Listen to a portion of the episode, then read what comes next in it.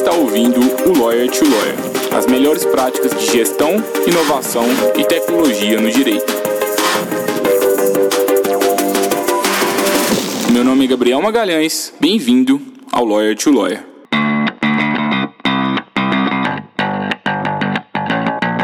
Esse podcast é oferecido pela Free Law, a forma mais segura para que o seu escritório de advocacia contrate advogados online e sob demanda.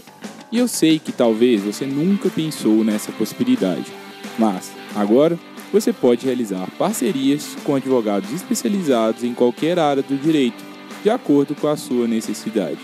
É só entrar no site www.freelaw.work e enviar a descrição do serviço que precisa ser executado, as orientações, o prazo, e aí é só aguardar a mágica acontecer e você visualizar as propostas dos profissionais.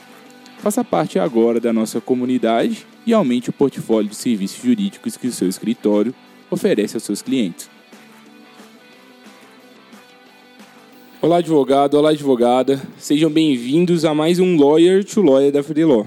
Meu nome é Gabriel Magalhães e eu sou um dos cofundadores da Freelaw e hoje eu tive o prazer de entrevistar o Daniel Tostes. Ele é sócio do Marques, Gotijo e Felício Advogados Associados e ele tem mais de 10 anos de experiência na área trabalhista. É, ele atua muito com, com foco empresarial e ele também é palestrante e constantemente ele escreve artigos muito sobre o direito do trabalho e também sobre a lei de liberdade econômica, que é o foco da nossa conversa de hoje.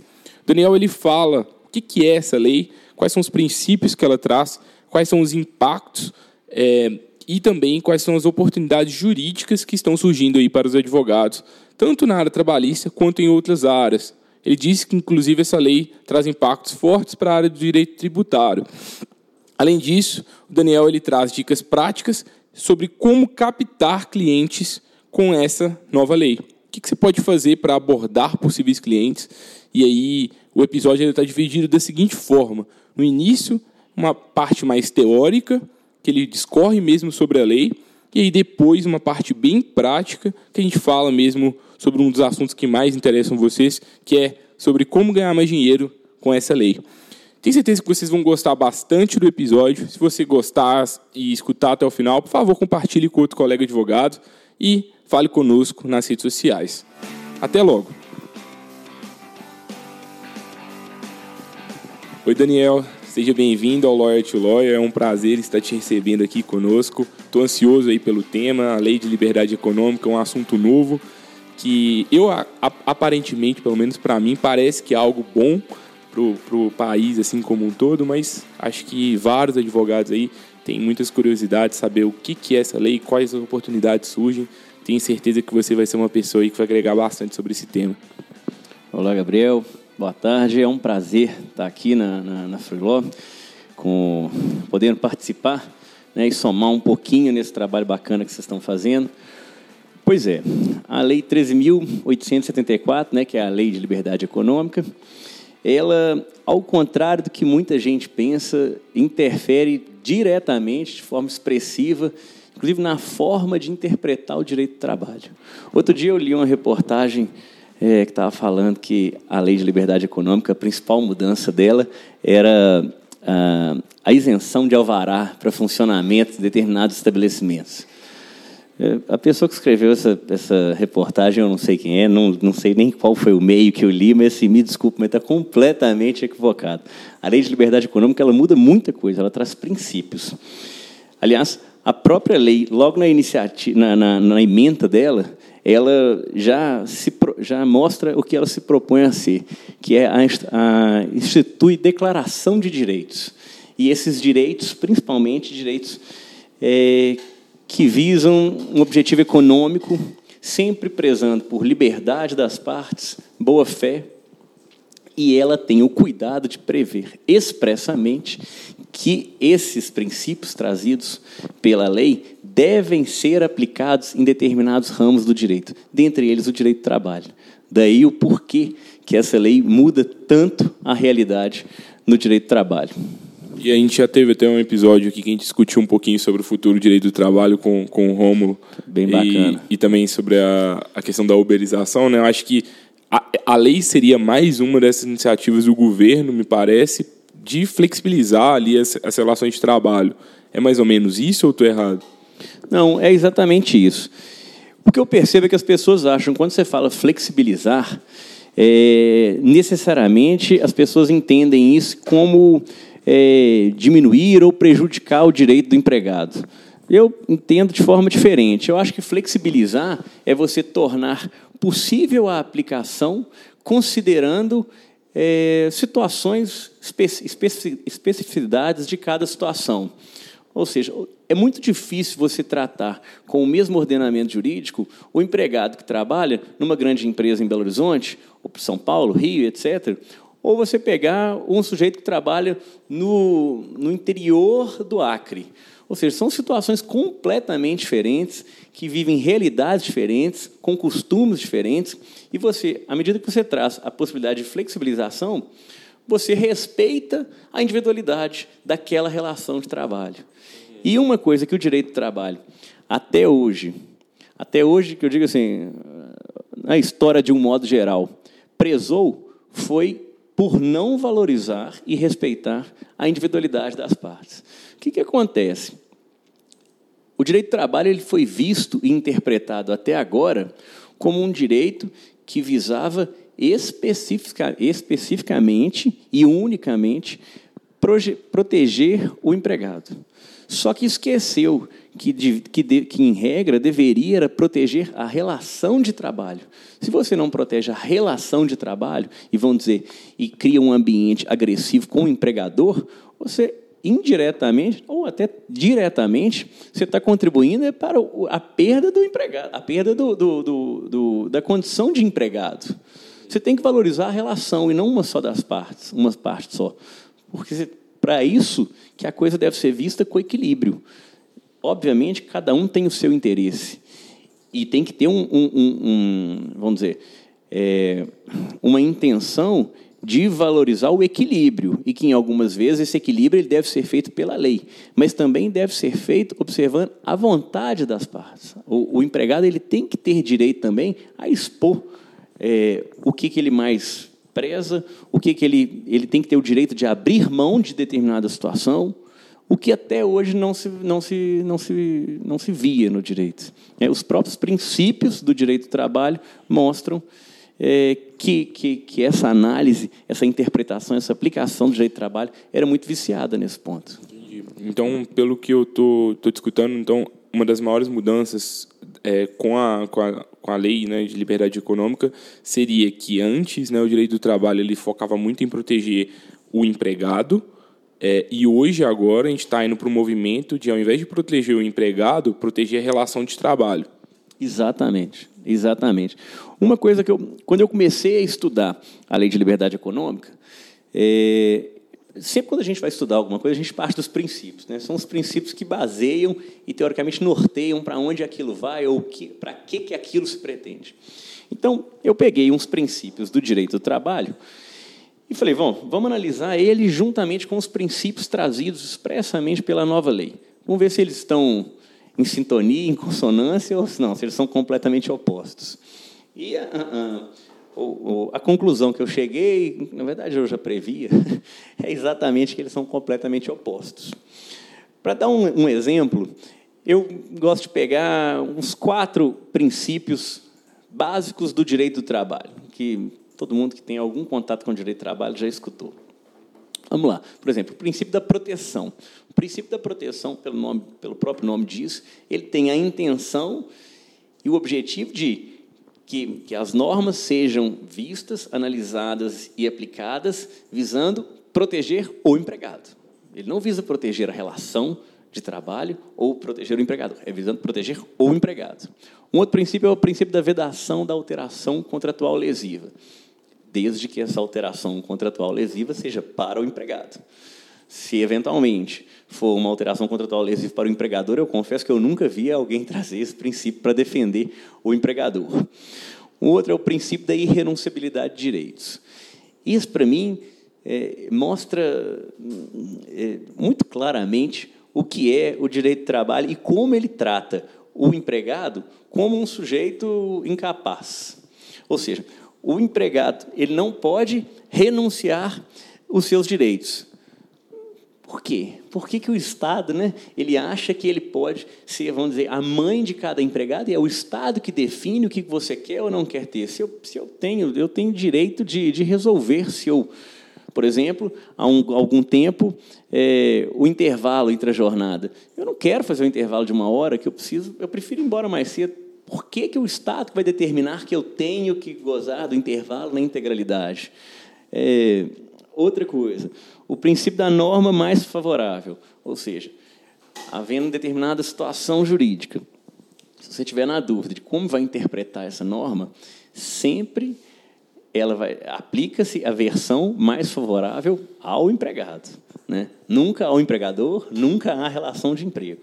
Então, assim, fica muito claro que a intenção da, da, da do direito do trabalho até que, que esteve presente até então e é até hoje, é proteger o empregado. Só que essa situação gera um ambiente muito desagradável para o empregador, que durante a relação é, ele fica sempre com aquele sintoma, com, aquela, com, aquela, com aquele sentimento da insegurança jurídica, porque as coisas mudam e sempre vai valer o que é melhor para o empregado, nem necessariamente o que está no contrato que eles fizeram, né? Então, agora, aí a nova lei traz princípios completamente diferentes. E que, aí uma coisa muito importante que eu volto a dizer, esses princípios, eles devem ser aplicados ao direito do trabalho. É óbvio que hoje, se você pegar, é, pelo menos com a experiência que a gente tem, é, eu acho que desde que a lei entrou em vigor, foi em setembro, agora de 2019, eu vi uma decisão que menciona a lei de liberdade econômica. Então, para que ela seja, infelizmente no Brasil a gente conta assim, a lei ou ela pega ou ela não pega, né? Por isso da insegurança jurídica.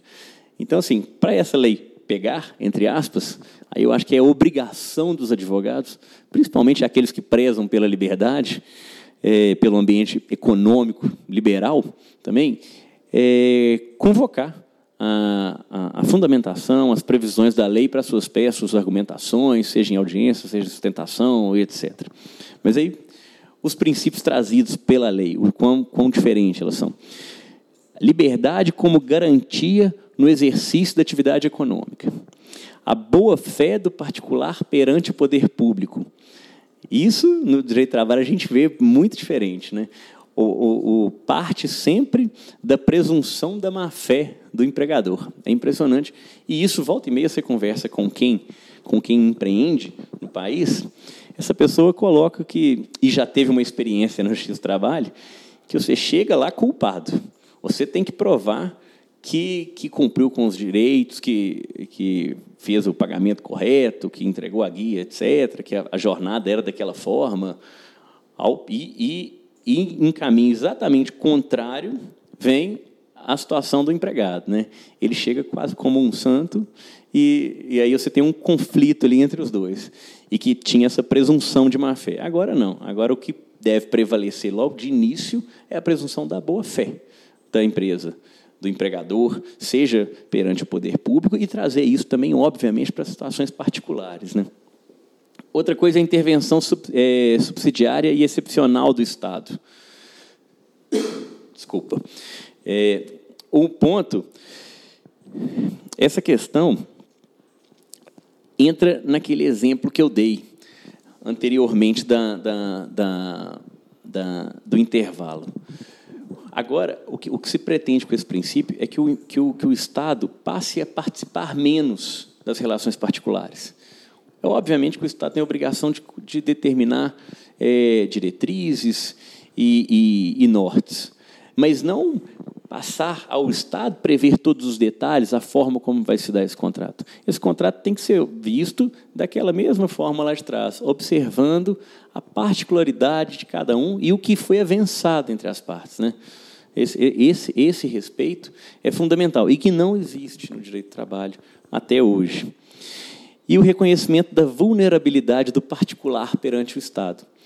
O Estado hoje trata o empregador, as empresas de um modo geral, quase que como é, um, um braço do Estado, um sócio, só que só na parte ruim. Um exemplo muito claro disso é a lei que determina a, a observância de cotas de pessoas portadoras de necessidades especiais e reabilitadas nas empresas. Não raramente, o que a gente vê, e isso eu já tive várias experiências nesse sentido, desse tipo no escritório, é o seguinte: é, o Estado, por meio do, do, do, do, falecido Ministério do Trabalho, né, hoje um braço do Ministério da Economia, ele autua as empresas que não conseguem atingir essa cota, com essa contratação de pessoas é, portadoras de necessidades especiais ou reabilitados. Só que ele não, definitivamente, ele não observa qual que é a situação, qual que é o meio em que essa empresa está inserida. Por exemplo, você tem uma empresa grande numa cidade do interior do estado. E essa empresa ela tem um número grande de empregados, colocar em torno de 500 empregados, e com isso ela tem que cumprir uma cota de um número razoável também. Ela, e isso te falo por experiência própria, é, essas empresas elas fazem tudo que está ao alcance delas para contratar essas pessoas. Num caso específico em que a gente teve, essa empresa, há mais de cinco anos, ela faz publicações em jornais da região, todos os meses, ofertando vagas. Ela manda ofício para entidades sociais, entidades religiosas, para o próprio INSS, para, o próprio, para a própria Secretaria Regional do Trabalho. Ninguém encaminha pessoas interessadas para cumprir essa cota. Aí chega lá, o fiscal, ele simplesmente olha, ah, você não está cumprindo, autua. Mas eu não estou cumprindo, não é, a empresa não está cumprindo, não é porque ela não quer, é porque ela não consegue. É uma questão que está além da vontade da empresa. É uma questão social e que não é observado. Aliás, eu tenho ser, eu, eu não, não, posso falar isso com certeza, mas eu apostaria que o próprio Ministério do Trabalho não deve cumprir essa cota tanto não cumpre que ele não que ele, quando é encaminhado, quando são encaminhados ofícios para o Ministério do Trabalho, ele mesmo não encaminha, não encaminha essas pessoas que deviam contratar. Isso aí é exatamente esse exemplo do reconhecimento da vulnerabilidade do particular perante o Estado. O Estado tem que, tem que respeitar a vulnerabilidade e o equilíbrio em que se coloca a iniciativa privada, o Estado Assim como se observa também, e deve ter o equilíbrio, por exemplo, na relação empregado-empregador. Tem que ter o equilíbrio, sem dúvida nenhuma. Mas tem que ter também o equilíbrio entre empresa e Estado, que a gente não observa hoje. É legal que você está trazendo, Daniel. Você trouxe ali os, os princípios da. fez uma análise com, é, comparada bem legal do, dos princípios do direito do trabalho versus aí o princípio da nova lei. Acho que com certeza já deu uma, uma clareza é, legal aí para os nossos ouvintes. E assim, essa é uma discussão que sempre surge, né? Então, dos lados defensores do direito do trabalho, dos outros ali, é, uma onda mais liberal. Me parece, né, que essa onda liberal é o que está agora uhum. mais em voga aí no país e certamente vai impactar bastante os advogados. Eu acho que mais do que a gente discutir também, digamos, se isso é o certo ou errado, né? Já, a lei está aí, né? Acho que não tem muito para discutir para quem é mais pró-empregado, né? Mas é, você falou muito dos impactos no direito do trabalho. É, em outras áreas do direito também essa lei também traz algum tipo de impacto e, e também assim na prática assim o que que os advogados acham o que, que você acha que os advogados podem fazer com essa lei assim como que é, os advogados podem quais oportunidades jurídicas estão surgindo agora com essa nova lei essa nova lei foi muito bem colocado. Ela, ela é uma verdadeira, vamos dizer assim, uma arma muito forte que é, os advogados passam a ter para confrontar com alguns atos autoritários de tanto de juízes quanto de fiscais, auditores, etc. Porque Assim como você colocou também, muito bem colocado, Gabriel. A questão não é se você gosta ou se você não gosta da lei. A lei está aí e a lei é para todos. Então ela necessariamente tem que ser, tem que ser aplicada. Ainda que algumas pessoas pensam diferentes, e infelizmente algumas pessoas que não poderiam pensar dessa forma, mas tudo bem. Então, o que cabe agora aos advogados é justamente trazer essas ferramentas para tentar trazer essas, esse sentimento para a população que precisa voltar a ter de segurança jurídica. E isso, ela é uma ferramenta que cabe, que eu te falo que praticamente em, em boa parte de qualquer manifestação do processo trabalhista, por exemplo, justamente por trazer princípios. Né? Ou seja, ela traz a base, o substrato de entendimento e aplicação da lei, para onde a lei deve ir. E isso vem para todas as áreas, seja no direito do trabalho, no direito tributário, isso ajuda demais também, porque uma outra alteração que a lei traz, especificamente também, e aí de forma muito objetiva, é a questão da desconsideração da personalidade, personalidade jurídica. O que acontece, que, que pode acontecer no direito do trabalho, no direito tributário, no direito civil, ou seja, onde tem uma empresa envolvida com possibilidade de desconsideração da PJ, essa lei é uma ferramenta muito importante para que isso ocorra apenas nas hipóteses expressamente previstas. É. É, legal. E uma, uma questão que, que a gente estava conversando aqui antes também, que você tinha me falado, que era. É, existe possibilidade agora também da CTPS ser digital? Exatamente. A lei agora prevê também a, a criação da CTPS digital como é, padrão. Ela não é a única forma, aquela CTPS tradicional, caderninho azul, ela continua valendo, mas a lei coloca, inclusive expressamente com a expressão preferencialmente por meio digital. E isso traz um ganho muito grande para as duas partes, para empregado e empregador. Eu mesmo tive um exemplo, uma história comigo, que mostra o quanto que essa parte burocrática que, que a, a CTPS digital, especificamente nesse ponto, vem amenizar, prejudica as duas partes. É, primeiro, CTPS digital traz um custo para o Estado. Né? Ele é que tem que, que emitir essas carteiras. Ponto. Já, só aí já, já, já, vamos dizer, já, já faz valer a alteração. Outro ponto, não raramente as empresas, em processo seletivo, elas têm um prazo muito curto para cumprir, é, para ocupar a vaga que eles estão ali é, é, inserida no, no, no processo. Né? Em algumas situações, os empregados ou os candidatos não têm a CTPS já em mãos, seja porque perdeu, seja porque é o primeiro emprego, etc.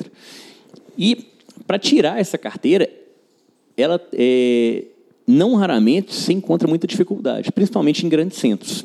Comigo, e é o exemplo que eu falei, eu passei num processo seletivo da, da Federação das Indústrias e precisava apresentar a carteira num prazo de dois ou três dias, salvo engano. Eu fui ao, eu tinha perdido a minha primeira carteira, fui ao Psil, aqui em Belo Horizonte, e o prazo para agendamento para eu ser recebido, salvo engano, girava em torno de uns 90 dias. Era um negócio completamente inviável. Ou seja, se eu tivesse que observar esse prazo aqui em Belo Horizonte para conseguir emitir essa carteira, eu tinha perdido a vaga. Aí, conversando, por isso conversar é sempre válido, eu fiquei sabendo que no interior isso é muito mais rápido. Então eu fui a Nova Lima, aqui perto. Cheguei lá, no, acho que por volta de 5 e meia da manhã, o lugar abria às sete e meia, eu já era o oitavo da fila, aí eu consegui emitir a carteira, é, acho que no mesmo dia. Mas então, assim, a carteira de trabalho, ela traz, essa, essa forma da carteira digital, ela traz esse facilitador, essa segurança, inclusive, para o empregado. Um outro ponto muito interessante que a alternativa da carteira digital traz é que é, existe, um, existe um, um prazo, seja para a empresa proceder com anotação, seja para a empresa devolver o documento para o empregado. Por N situações, esses prazos podem ser descumpridos. E pode ser descumprido por desorganização ou por questões que acontecem, que a gente não consegue prever. E essas situações, muitas vezes, elas eram utilizadas para assim, com uma maneira protecionista para o empregado, mas assim, que eu não vejo como isso pode ser benéfico para qualquer uma das partes. Eu vou te dar um exemplo.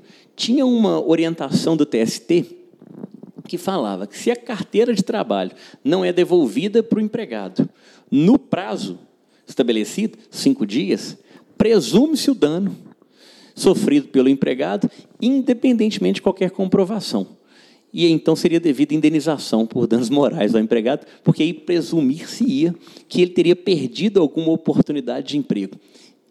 Esse é o absurdo, independentemente de qualquer comprovação. Ele não apresentar nenhum e-mail, um simples recibo de que ele entregou a carteira e, num prazo superior a cinco dias, a empresa não tinha devolvido essa carteira, ele já poderia eventualmente pleitear uma indenização por um dano moral. Dano moral completamente inexistente, né? Então, assim, agora com a carteira de trabalho digital, você passa a ter essa transparência e essa segurança para as duas partes. Né? Evitar esse tipo de, de, de, de, conduta que é tão presente no direito do trabalho, mas que, ao mesmo tempo, é tão prejudicial para a relação. Legal, aos poucos a tecnologia vai entrando até nos, nos locais mais atrasados, né? Bom a gente vê isso. E, assim, Daniel, você vê alguma oportunidade de por exemplo, de consultoria que escritórios de advocacia possam oferecer a clientes é, por causa dessa lei, ou novas ações que podem vir a surgir, e aí, é, para quem advoga para a empresa, talvez aí é, tomar algumas medidas aí de, de ou para evitar essas novas ações vejo. ou para mudar algum procedimento ali nessas relações? O que, que você pensa sobre isso? Não, vejo e, e, vejo isso, aliás, como um, um, vamos dizer, um ponto de corte da, da nossa atividade para os advogados, principalmente na área do direito do trabalho. A gente conversa muito e, e, e, virou uma expressão comum entre os advogados, principalmente aqueles que atuam no, no direito do trabalho, que a gente precisa se reinventar. O nosso, nosso cenário hoje, é, político, inclusive, está interferindo diretamente nessa relação. Porque durante muito tempo fez valer aqueles princípios é, atrasados, vamos colocar assim, hoje em dia. E agora o que se percebe é uma intenção de atualizar essa situação. Só que essa atualização ela está vindo de maneira rápida e, e, com muito conteúdo a cada norma editada. Né? A gente teve a reforma trabalhista em 2017. A gente tem a Lei de Liberdade Econômica agora em 2019. Já saiu a MP 905 também é, em novembro, salvo engano, que também muda. Acho que acho que algo em torno de uns 50 artigos da CLT. Posso estar enganado, mas se não me falha a memória, em torno disso. Que, inclusive, ela é, é tida como uma mini-reforma, já uma nova mini-reforma trabalhista. Ou seja, vai ficar advogando hoje na área trabalhista necessariamente aquele que se atualiza, que busca atualização e que, mais importante que isso, transmite essa atualização para as empresas porque para os seus clientes e inclusive para empregados, porque essa, essas alterações que a gente está tratando aqui, seja de, é, desculpa, seja de a forma de aplicação da lei, dos princípios, seja a carteira de trabalho digital, uma outra questão é o armazenamento dos documentos por meio digital, que a gente pode falar de forma mais um pouco mais detalhada um pouquinho aqui para frente. Isso tudo interfere no dia a dia então, é do interesse das empresas terem conhecimento. E isso pode virar um produto dos advogados. Você não mais vai ser só aquele sujeito, ou pelo menos essa é, é, isso é o que a gente tem feito, que você, você é demandado. Pode, o advogado pode ter também a iniciativa de promover transferência de informação para os clientes, através de, de elaboração de artigos, de seminários, de apresentação principalmente com o departamento pessoal e RH de empresas, porque essas pessoas elas não conseguem ter a, a ciência de, de, todas essas normas, porque está vindo um volume tão grande, e principalmente a profundidade dessas alterações. E aí, os advogados ou os profissionais do direito que têm acesso a legislação de um modo mais detalhado, e o dia a dia, inclusive em audiências, de como isso está sendo interpretado pelos magistrados, que até em algumas situações é até difícil né, você saber isso, porque é tão nova que ainda não, ainda não, não tem essa sentença. Mas, mas é sim uma oportunidade para o advogado vender um produto diferente. Né? Não vender só aquela defesa, o recurso ou uma consulta que chega. É você passar para o seu cliente já determinadas coisas, principalmente aquelas que merecem cautela para a empresa, como, por exemplo, o ponto por exceção, é um ponto que vale a pena a gente falar aqui também, como também aquelas que trazem mais benefícios para a empresa. Né? Então, ou seja, o sujeito que se atualiza hoje, ele passa a ter um outro produto para vender. E isso é muito interessante. E eu acho que isso, assim como eu disse no início, logo depois que você me fez a pergunta, eu acho que isso vai ser uma nota de corte. Porque a gente vê uma quantidade infinita de profissionais no direito do trabalho. Mas eu arrisco a dizer que pouquíssimos estão atualizando, se atualizando e atualizando os seus clientes como deveriam. E essas pessoas vão fazer diferença, sem dúvida nenhuma, no mercado. Eu queria que você falasse um pouquinho do, do ponto por exceção que você trouxe, também da questão dos, do armazenamento dos documentos. Uhum. O armazenamento dos documentos por meio eletrônico, ele é uma ferramenta nova, assim como a CTPS, mas aí especificamente para a CTPS, como eu disse, ela traz os benefícios para as duas partes. Né? O dos documentos, eu acho que é bem mais para a empresa, e aí eu trago isso muito mais para a relação, de novo, é, empregador-poder público. Né? Aquela questão da vulnerabilidade, o princípio da vulnerabilidade do, do, do particular perante o Estado, vai, vai, vai, vai, vai ser permeado, esse princípio vai permear essa relação inclusive agora com essa ferramenta do armazenamento. O que, que acontece? Hum, se você pega empresas de ramos variados, como por exemplo construção pesada, é muito comum essas empresas elas terem um escritório matriz numa determinada cidade e obras espalhadas pelo país. E em algumas situações em, é, com condições muito, é, vamos dizer, menos estruturadas. Chega um auditor do, do Ministério da Economia, né, é, da Superintendência Regional do Trabalho, exige a apresentação de determinados documentos. Não raramente esses documentos não estão no canteiro de obra, que é onde está sendo feita a fiscalização. Está na empresa. A empresa não consegue apresentar esses documentos de pronto, ela é autuada. Agora, existe a previsão expressa na lei que esses documentos podem sim ser armazenados por meio digital e, e, a, e a apresentação deles dessa forma, por meio digital, é o suficiente para é, suprir demanda em caso de fiscalização. Uma coisa que, tá, que, que, ainda está pendente de regulamentação é a forma desse armazenamento. Né? Se ele vai ser feito pendrive, se ele precisa de um, sei, uma assinatura eletrônica, se como é que autentica esses documentos, isso ainda está pendente de regulamentação. Me parece que isso aí pode ser uma ótima oportunidade de uma eventual consultoria, né, para empresas que hoje ainda armazenam os documentos da forma antiga, né, e agora com essa nova lei, eventualmente escritórios de advocacia podem ajudar as empresas a criar os novos procedimentos ali é, que vão estar dentro da nova lei e aí elas provavelmente vão reduzir custos, né? Exatamente. Numa das oportunidades que nós tivemos de, de, de palestrar, é, é, o nosso escritório, MGF Advogados, nós fizemos palestras variadas apresentando a lei de liberdade econômica para empresas, para entidades, para grupos empresariais. Numa dessas, nós somos ao CICEPOT, né, o Sindicato de, da Construção Pesada.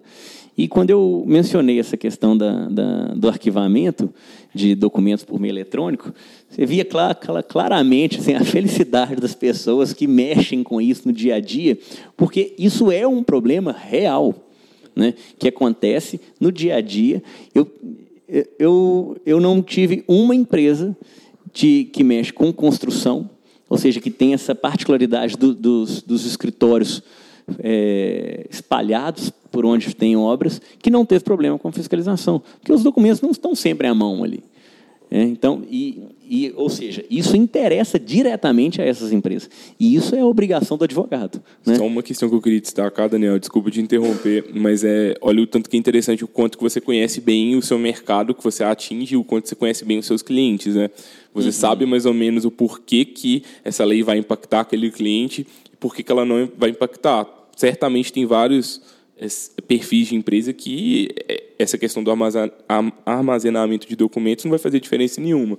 Mas existe um nicho específico aí que você conhece muito bem que, que vai se beneficiar dessa lei. E aí eu convido os ouvintes aqui que estão, estão nos escutando a também buscarem conhecer mais os seus clientes. Muitos de vocês aí, eu sei, já me falaram algumas vezes, ainda não têm esse conhecimento profundo. Eu sei que isso veio com a experiência, né? Você já tem anos é. aí de, de atuação, né? Não, exatamente. É, vem, com, vem com experiência, e com experiência, infelizmente, em alguns pontos negativos. Né? Porque você.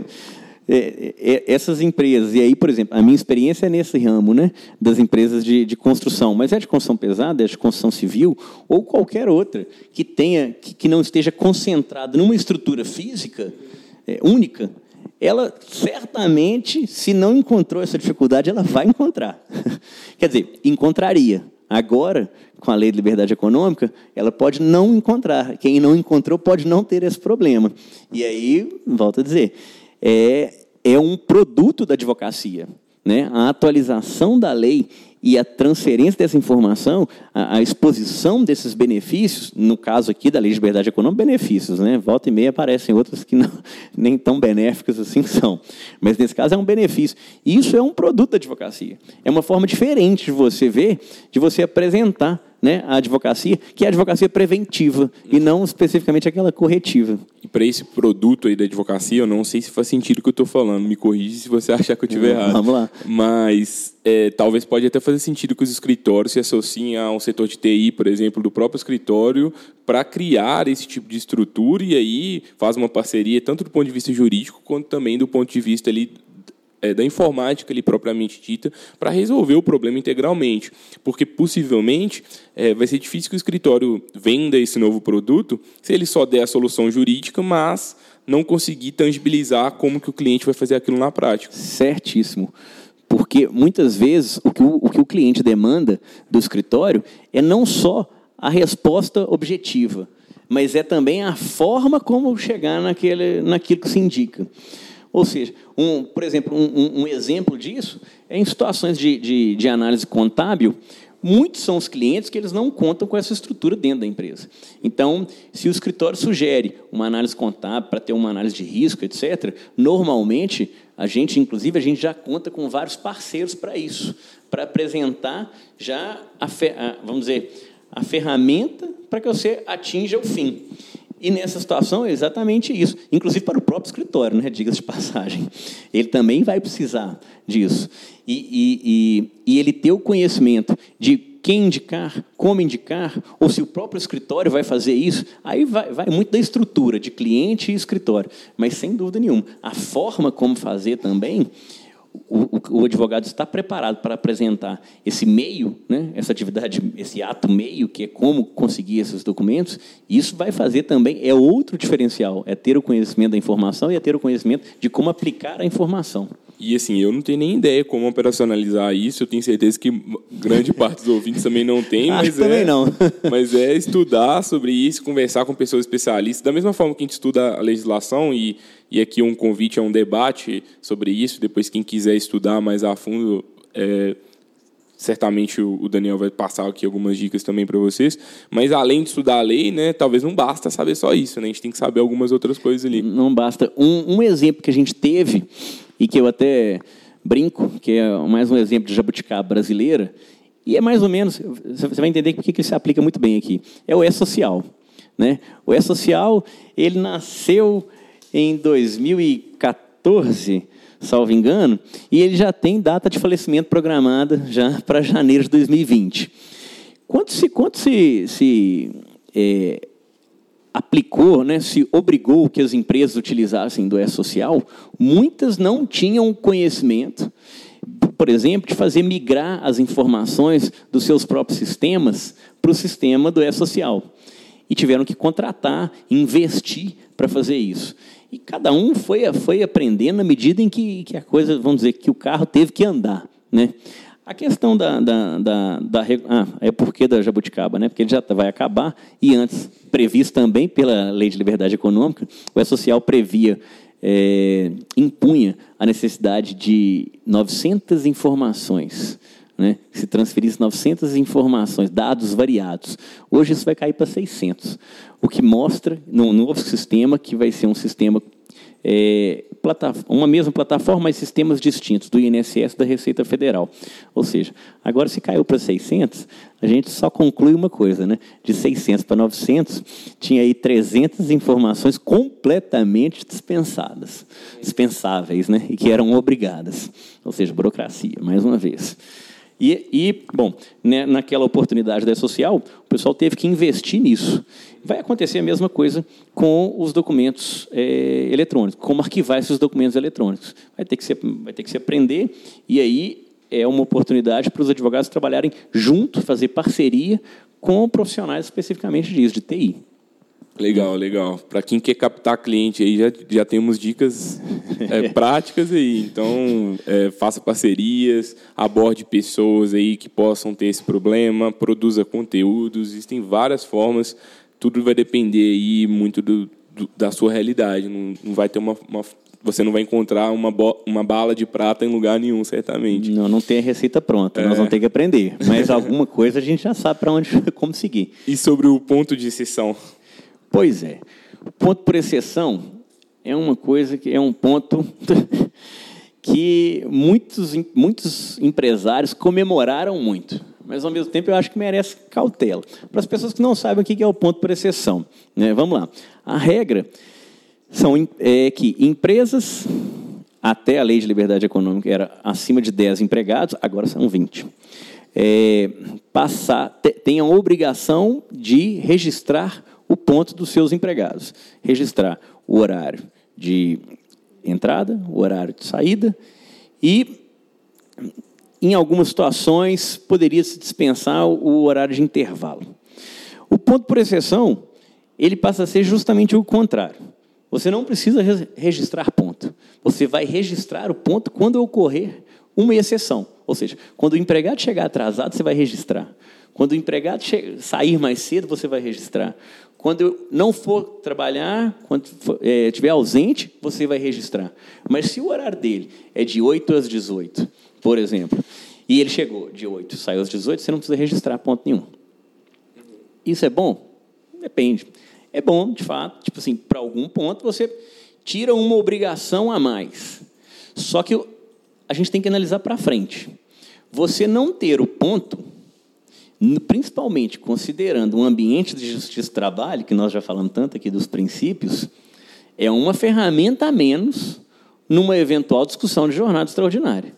Então, se você não apresenta cartão de ponto nenhum, e aí, se você passa a ter que ter o controle da exceção, eu acho, minha opinião, que a empresa tem é que ter um de, de atuar de forma muito mais criteriosa para isso, para observar essas exceções e ter esses documentos. Porque agora, se você não apresenta ponto nenhum, presume-se então que nunca teve alteração na jornada e o sujeito nunca faltou.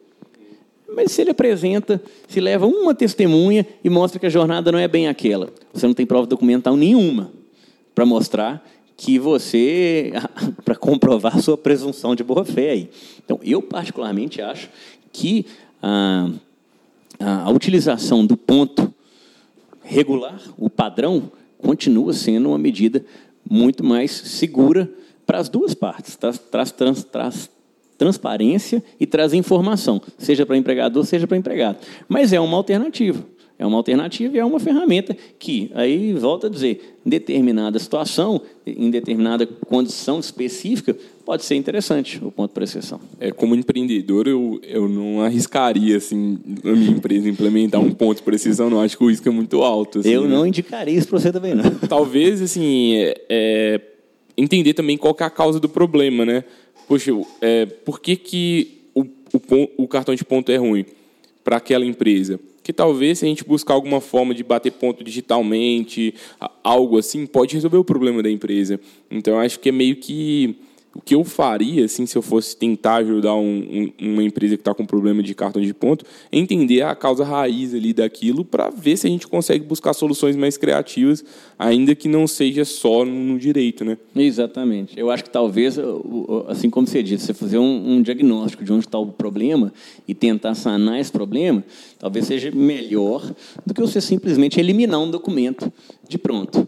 Né? Porque aí a gente tem que lembrar que esse documento ele, ele será muito valioso para o empregador em diversas oportunidades, né? não só na, na, numa eventual ação trabalhista, mas também, outra coisa interessante, é muito mais fácil para você ter um controle no caso das empresas que adotam um banco de horas e compensação, fica muito mais tranquilo e mais transparente isso. E também em, em ações de, de atuação tanto do, do, do, do, Ministério do Trabalho, né, Ministério da Economia, quanto também do Ministério Público do Trabalho. Então, eu sou da, eu sou da, da posição, da ideia de que a manutenção desse documento prejudicar não vai, principalmente se ele for feito de forma correta, certinha. Aí isso é, isso é, é, é vamos dizer, é uma segurança para as partes. Né? Legal, Daniel. E para a gente encerrar aqui, é, muitos, muitos advogados estão falando que o número de ações, aliás, o número de ações trabalhistas está caindo, mas muitos uhum. advogados que atuam na área é, reclamam sobre isso, várias pessoas me abordam, abordam a gente aqui na Freeló perguntando o que, que eu faço para captar mais clientes na área trabalhista, o escritório caiu muito. É, como, que você, como que você vê essa questão no mercado? E, e aí, em, do, em dois cenários. Primeiro, para o escritório que atuou em trabalhista a vida inteira e está caindo agora, o que, que você acha que ele pode fazer? E segundo, para alguém que está querendo começar na área trabalhista, você aconselha, considerando o cenário atual, que essa pessoa realmente é, atue nessa área mesmo? Bom, vamos lá. De fato, está mudando muito. Né? O, o, as informações que eu vi num evento até no, no, TRT, aqui de Minas, que nós participamos, era de uma diminuição média de 35% né, de ações. E aí existe também uma particularidade. Né? Tem cidades, é, em, algumas, é, em algumas regiões, que por questões específicas, a diminuição foi muito maior que 35%. Como tem outras também que a diminuição foi muito menor. Então, assim, por isso dessa média. Né? É, mas diminuiu porque filtrou. Mas, ao mesmo tempo, é, o que a gente, uma coisa que a gente percebe é o seguinte: de cada 10 ações trabalhistas, inclusive se você pegar empresas sérias, né, que, que, que contam com a apresentação de documentos, tem um controle de jornada, o pagamento é correto, etc, etc, etc. O que se verifica é que, considerando o ordenamento jurídico, convenção coletiva, acordos coletivos, etc., de cada 10 ações, mais da metade, tranquilamente, algum pedido dá. Né? Uma, uma diferença que fez, essa, apesar da diminuição, mas que continua, perdão, uma diferença que ocorreu é a seguinte, mesmo, é, antes uma ação trabalhista vinha com 20, 25, 30 pedidos. Hoje ela vem com 10. Então, assim, 10, 5. Mas esses pedidos que vêm, eles de fato demandam discussão. Os outros, aquele excesso que tinha era o famoso se colar, colou. Hoje em dia, no X trabalho, por causa da, da, da, das custas, dos honorários, etc., as ações não vêm mais com, essa, com esse espírito de loteria né, do judiciário. Agora, eu acho que uma, um outro fator também de diminuição, que eu acho que, que até tende a refletir agora, nos próximos, nos próximos anos, num espaço de médio e longo prazo, num aumento um pouquinho, isso é uma, uma opinião minha. Porque a diminuição teve muito a ver não só com a reforma, mas com o, o cenário econômico que a gente passou. Né? Então, assim, grandes empresas que investiam e tinham grandes obras, principalmente infra infraestrutura, é, gera muito emprego. Né? E o que a gente viu nos últimos três, quatro anos aqui, essas obras totalmente paradas no país. E isso gerou também, inevitavelmente, eu acho que isso reflete na diminuição. Então, com o cenário econômico melhorando, eu acho que a tendência é voltar a aumentar um pouco, não, quanto, não chegar ao ponto que tínhamos, mas chegar num meio termo aí do que a gente teve, agora, por exemplo, em 2019, é, para o que a gente tinha até antes de novembro de 2017. Então, eu acho que necessariamente esse mercado já vai melhorar um pouco aí. Né? Agora, minha, minha, minha sugestão e minha visão é o seguinte: para, para que um profissional é, consiga o seu lugar no direito do trabalho hoje, é aquilo. Não basta responder às demandas do, do, do, do, do empregador, do seu cliente. Você, seja ele, volto a dizer, né, empregador e empregado também, você tem que antecipar. E o cenário é favorável para isso, porque as alterações já foram várias, recentes, e elas não pararam. Né? É, já se discute muito no TST uma nova reforma trabalhista. Agora tivemos é, a posse de uma nova presidente no TST que muda, inclusive, a visão. Parece que é uma visão que preza mais pela liberdade. Então, assim, você apresentar esses, esses resultados de alterações é, legislativas é, como forma de propor um novo ambiente aos clientes. E isso vai ter espaço no mercado aquele que se propuser a fazer, porque a maioria não tem essa iniciativa. E, e hoje em dia, e aí você vai saber muito mais que eu, com rede social e, e podcast é, e etc., várias outras formas, você tem uma facilidade de expor essas, essas ideias, essas informações, essas inovações para um público que você necessariamente nem tem o seu contato, mas que eles podem ter conhecimento do que você apresenta e passar a ser produtos é, que possam ser vendidos na advocacia. Né? Muito legal, Daniel, as reflexões que você trouxe. Assim, eu acho que se a gente for fazer uma análise quantitativa né, de tamanho do mercado que envolve todo o direito do trabalho, claramente está havendo uma diminuição, mas pode ser que, a, que agora, com uma melhoria no, no cenário econômico, possa vir a aumentar novamente. E a questão, eu acho que assim, a cada vez que surge uma, uma mudança legislativa, né, ela vai causar impactos e que vão ser negativos e positivos, mas para o advogado que está realmente buscando aquilo ali, aquilo ali pode ser um, um boom novamente ali para a atuação dele, porque a cada lei pode surgir uma nova oportunidade, uma consultoria. Então vamos ver quem que são as pessoas impactadas por essa lei e o que, que elas fazem hoje, qual o problema que elas têm hoje. Agora com a nova lei, será que a gente consegue é, ajudar essa empresa a criar uma, uma solução melhor? E aí, certamente, é, a gente está falando muito de, de, indústria, né? Aqui, certamente os proprietários, os diretores, eu não sei qual seria o level ali da pessoa que, que o advogado deveria conversar naquela indústria, certamente ele está muito interessado em ler conteúdo sobre a lei, em receber abordagens de advogados falando sobre a lei, uhum. e falou assim, olha, eu descobri aqui que a sua empresa hoje está gastando muito dinheiro com armazenamento de documento físico uhum. e eu desenvolvi uma solução aqui jurídica junto com o pessoal de TI que a gente pode te ajudar a reduzir os custos aí e começar a armazenar documentos digitalmente. Você tem interesse em uma conversa? Sabe, talvez com tudo isso é possível sim que o escritório consiga crescer nessa área. É, agora, por outro lado, né, vamos pensar que o bolo, o bolo diminuiu. Então, se o bolo diminuiu, ou eu vou continuar tentar expandir a minha fatia que eu tinha desse bolo, Exato. ou eu vou buscar outro bolo. E aí vamos na LGPD, vamos estudar outras áreas do direito e aumentar o portfólio do escritório. Exatamente. É aquilo que nós conversamos lá atrás, que, que eu falei que é um comentário comum hoje, a necessidade de se reinventar. Só que o cenário, ao mesmo tempo que diminuiu, eu, eu coloquei que essa diminuição vai servir como um filtro porque a atuação do direito de trabalho ela estava muito desgovernada, pelo menos na minha visão. Quem estava na dúvida ia para o direito de trabalho. Eu acho que essa, essa, essa, essa série de, de atualizações e de criação de novas normas vai servir como um filtro.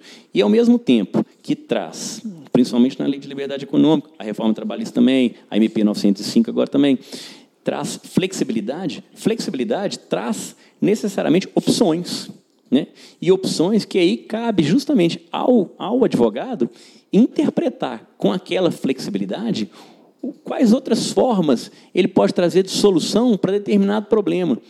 E com isso, você, por exemplo, o contrato é, intermitente de trabalho que até há pouco tempo não se aplicava. Ou seja, é uma alternativa para você propor para a empresa. A, a, questão de discutir se vai valer o ponto por exceção ou se não vai é outro ponto que cabe ao, empre, cabe ao advogado apresentar para a empresa. Então, assim, hoje em dia, é, o, o, advogado, aí analisando especificamente a, o exercício da função da advocacia, né, você tem muito mais ferramentas e possibilidades de, de pontos para serem abordados e serem tratados com seu cliente. Né? Ou seja, vai, vai, vai prevalecer, vai se beneficiar aquele que tiver iniciativa e estudo, porque a alteração está tá, tá muito rápida, então requer atualização constante. Muito, muito legal mesmo, Daniel. Acho que muitos insights valiosos aqui. É, eu aprendi muito sobre a lei, não sabia, como eu disse lá no início, não sabia sobre o tema. E sei que vários colegas aqui que estão escutando também não, não estão familiares é, com tanto de alteração legislativa, mesmo quem é da área, né, é difícil acompanhar, como você trouxe. E aí fica o convite né, para todo mundo que está escutando e quer realmente atuar na área, vale a pena sim se atualizar aí, né, em todas as, as legislações, estudar mais a fundo o direito, porque com base nisso você vai começar a entender no que, que essas mudanças estão é, impactando as pessoas e como que você pode agir diante disso. Mas o convite principal que eu acho que eu queria deixar para vocês é pensar além disso porque assim especialista na lei aí daqui a pouco vão ter, hoje tem poucos, daqui a pouco vão ter vários, pode ser você um deles, mas profissionais advogados, né, que sabem realmente fazer análise de riscos. E é, ter uma visão mais de negócios mesmo para ajudar os seus clientes, tanto pessoa física quanto jurídica, a resolverem seus problemas de uma forma mais eficiente e a evitarem litígios, né, que talvez é a função principal do advogado nos dias de hoje. A gente não precisa de mais ações, a gente precisa de menos. Né? Exatamente. Então, talvez isso pode ser interessante. E para que, para que os advogados consigam fazer isso, vai ser preciso de estudar coisas fora do direito, estudar algumas coisas talvez de captação de clientes, que a gente falou aqui brevemente, de marketing. E talvez fique o convite para todo mundo aí é, se atualizar. E assim, muitas pessoas perguntam por onde começar. É, a gente tem aqui esse episódio que eu acho é, a gente já tem mais de 30 episódios aqui no, no podcast da Freeló. A gente tem um curso também online gratuito que acontece no YouTube. A gente convida todos vocês que assistam. A gente também tem mais de 100 artigos publicados no nosso blog. E a gente produz muito conteúdo gratuito justamente tentando contribuir para que vocês se atualizem sobre isso. Eu sei que vocês são advogados, muitos estão escutando podcast pela primeira vez, porque o assunto de direito do trabalho interessou, mas fica também o convite para estudar outras áreas. Queria Não, saber se tem algum recado final. Não, excelente. Eu acho que o que você falou está certíssimo. É, a opção tem. Por onde começar? Acho que começa por onde primeiro você acha que vai ter mais prazer. Então, assim, lendo os artigos, a Freeló é um ótimo ponto por onde começar. Começa a ler os artigos, começa a escutar os podcasts, começa, depois passa para o texto da lei. E como tudo é muito novo, quanto mais se lê, mais é, alternativas, mais formas de, de, de, interpretação passa a ter, e isso tudo contribui para o desenvolvimento da nossa, da nossa área, da nossa atuação. Então, o, o, o cenário é, eu vejo como muito positivo. Muito obrigado, Daniel. Foi um prazer ter conversado com você. Agradeço também a todos os ouvintes, os colegas advogados e advogadas. Sempre um prazer ter vocês aqui conosco novamente. Obrigado por todo o apoio aí ao podcast, a esse movimento que a gente está criando aí para um modelo de escritório de advocacia mais enxuto, por advogados aí que entendem mais de negócios, entendem mais de gestão, de tecnologia que realmente é, desenvolvam soluções eficientes para os seus clientes e entender né, que o direito é apenas uma ferramenta ali para ser utilizada. Se a gente ficar só ali nele, muitas vezes a gente não vai conseguir realmente resolver o problema que o cliente precisa. Na próxima quarta-feira a gente volta aqui novamente para o podcast da Freeló. Se você gostou do podcast, é, não se esqueça de se inscrever no nosso canal aqui, no, no, no player que você estiver escutando e também de compartilhar esse episódio com os colegas. Muito obrigado.